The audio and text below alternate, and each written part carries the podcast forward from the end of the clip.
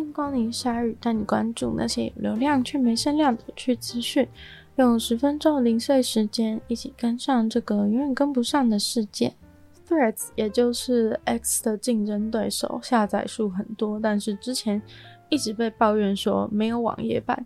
现在呢，终于迎来了他们开服以来最大的更新，正式推出了 Threads 的网页版。虽然呢，Threads 开始时非常的成功，就是在什么开服当天啊，就直接迎来了几百万的下载次数。然后在七月七号呢，也迎来了最高峰的流量四千九百万。但隔一周呢，这个 Threads 上面的流量就剩下了两千三百六十万。不过，这个更新的速度呢，似乎让使用者还不够满意，像是一些基本的亮暗模式啊，还有排程发文的功能都还不够健全。而现在 Threads 的流量呢，大概只有 X 的四分之一，感觉还得要再加油才有可能跟 X 打成平手。一百五十个人在看到一个男子死在路途中以后，还是继续攀登乔戈里峰。相关的照片传出之后，引起了大众哗然。这个故事呢，都要从七月二十六号开始说起。在一片黑暗中，一百五十个男男女女艰难地走过结冰的地板，紧紧抓着前人打进山壁固定的绳子。当中很多人呢，为了这一个爬山的机会，等待了好几个月。尽管只是一个很小的机会，就在七月二十六日的早晨，风终于趋于平缓，给了大家爬上乔戈里峰的一个小小的机会。乔戈里峰在国际上通称 K2，是山中之王，也是世界第二高峰，仅次于圣母峰，位于巴基斯坦和中国的边界上。虽然不是最高，但是因为地处偏远，山势陡峭，所以被人认为是最难攀登的一座山之一。众人得到的消息是，二十八号又会有暴风雨来袭，所以说现在就是唯一的机会，不然呢，可能又要再等到明年了。先锋队当然是负责固定绳索的，组成的人员是最强壮的雪巴族人，还有在地向导，在厚重的雪里面奋斗。他们开出了一条用安全绳连起的路，在后面跟着的，远远望去是一整排的头灯，就像是雾中有萤火虫一样。在这群人的最前面是挪威籍登山客克里斯汀·海利亚。维持速度的话，海利亚和他的向导将会成为世界上最快登上前十四高峰的人。接着呢，是穆罕默德·哈山，他是一个巴基斯坦的平地人。他是来工作的，他要帮前面固定绳索的人备一些设备。当天晚上呢，他悬吊在了两万七千英尺的高空，下面就是深深的悬崖，整个脸都被雪掩盖。他在队伍中的位置仅次于走最快的海利亚，后面还有一整大串的登山客。故事的最后，一百五十人当中的一百零二人都成功登顶。有些人虽然没有成功登顶，但至少所有付费的登山客都得以安全的下山，回到下面的基地。但是呢，来工作的穆罕默德·哈山却没有。他的死亡震撼了整个登山产业，没能登顶却登上了世界的头条。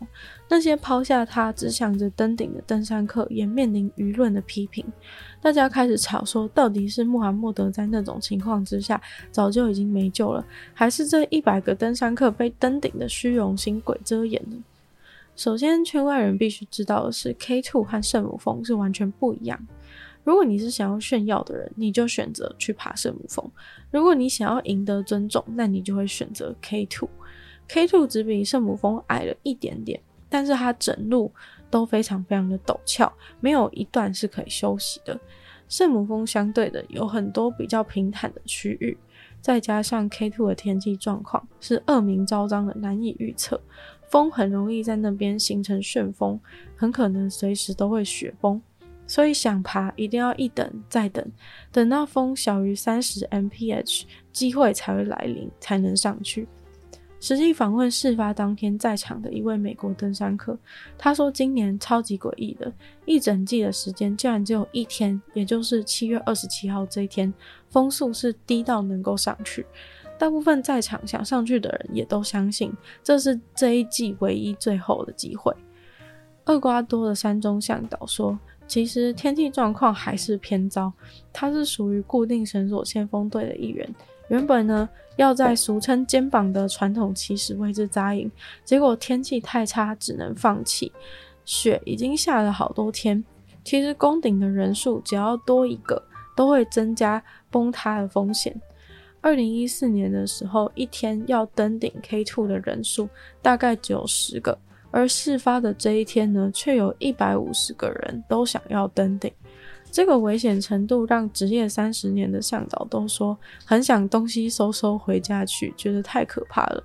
但他最后还是决定上去的原因，是因为他想要帮他的朋友，还有最年轻登上圣母峰的一个美国女生，打破在 K two 同样的记录。不过他们也说好，在一些条件下的话，他们就要选择撤退。七月二十六号当天下午三点半，绳索固定小组包含呢穆罕默德呢也出发了。接着海利亚的小组在晚上八点的时候出发。厄瓜多向导延迟到深夜才出发，因为他想说延迟出发，保持跟前面的人一些距离比较安全。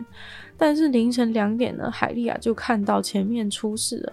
有一块超巨大的冰就悬在半空中，就在山顶三百公尺下方。前方的绳索固定小组还在努力奋斗。海利亚前方的机组人已经停下脚步，海利亚这组就超了过去。在前方呢，登山客就已经隐约看见了穆罕默德出事的瞬间。